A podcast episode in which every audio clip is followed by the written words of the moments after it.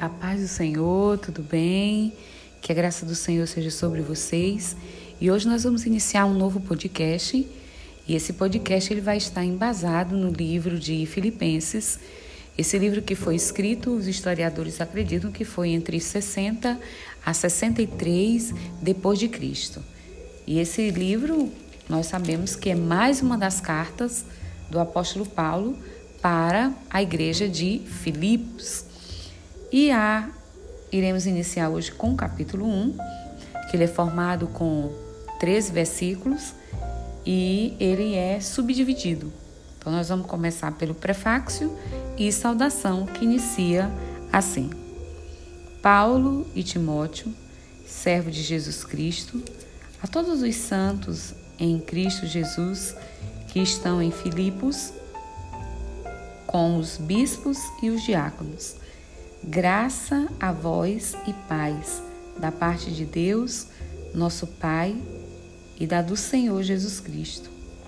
Dou graças ao meu Deus todas as vezes que me lembro de vocês, fazendo sempre com alegria oração por vós em todas as minhas súplicas, pela vossa cooperação no Evangelho, desde o primeiro dia até agora tendo por certo isto mesmo, que aquele que vos começou a boa obra a aperfeiçoará até o dia do Senhor. Como tendo por justo, senti isto de vós todos, porque vos retenho em meu coração, pois todos vós fostes participantes da minha graça, tanto nas minhas prisões, como na minha defesa e confirmação do Evangelho, porque Deus me é testemunha das saudações que de todos os tenho em entranáveis e feição de Jesus Cristo. E peço isto, que o vosso amor aumente mais e mais em ciência e em todo conhecimento, para que aproveis as coisas excelentes, para que sejais sinceros e sem escândalo algum até o dia de Cristo, cheios de frutos de justiça, que são de Jesus Cristo, para a glória e louvor de Deus.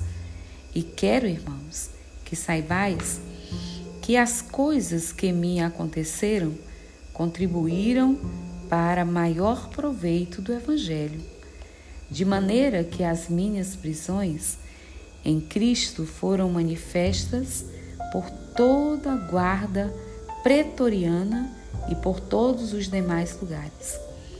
E muitos dos irmãos no Senhor, tomando ânimo com as minhas prisões, ouso falar a palavra mais confiadamente, sem temor. Verdade é que também Alguns pregam a Cristo por inveja e porfia, mas outros de boa mente. Uns por amor, sabendo que fui posto para a defesa do Evangelho, mas outros, na verdade, anunciam a Cristo por contenção, não puramente, julgando acrescentar a aflição às minhas prisões.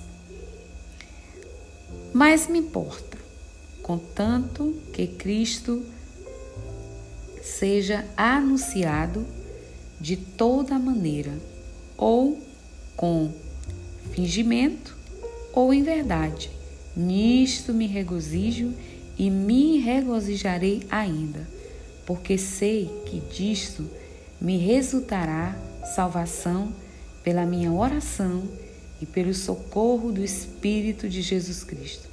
Segundo a minha intensa expectação e esperança de que em nada serei confundido, antes com toda a confiança. Cristo será, tanto agora como sempre, engrandecido no meu corpo, seja pela vida, seja pela morte, porque para mim o viver é Cristo e o morrer é ganho.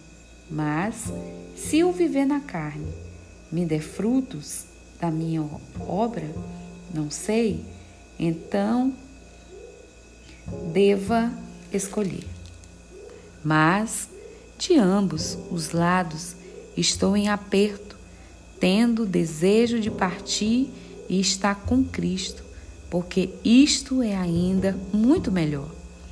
Mas julgo mais necessário, por amor de vós, ficar na carne.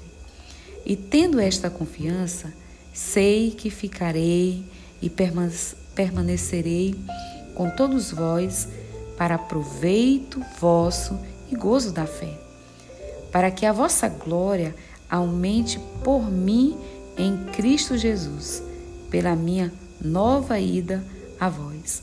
Somente deveis portar-vos dignamente conforme o Evangelho de Cristo, para que vá e vos seja, quer seja ausente, ouça acerca de vós que estáis no mesmo espírito, combatendo juntamente com o mesmo ânimo pela fé do Evangelho.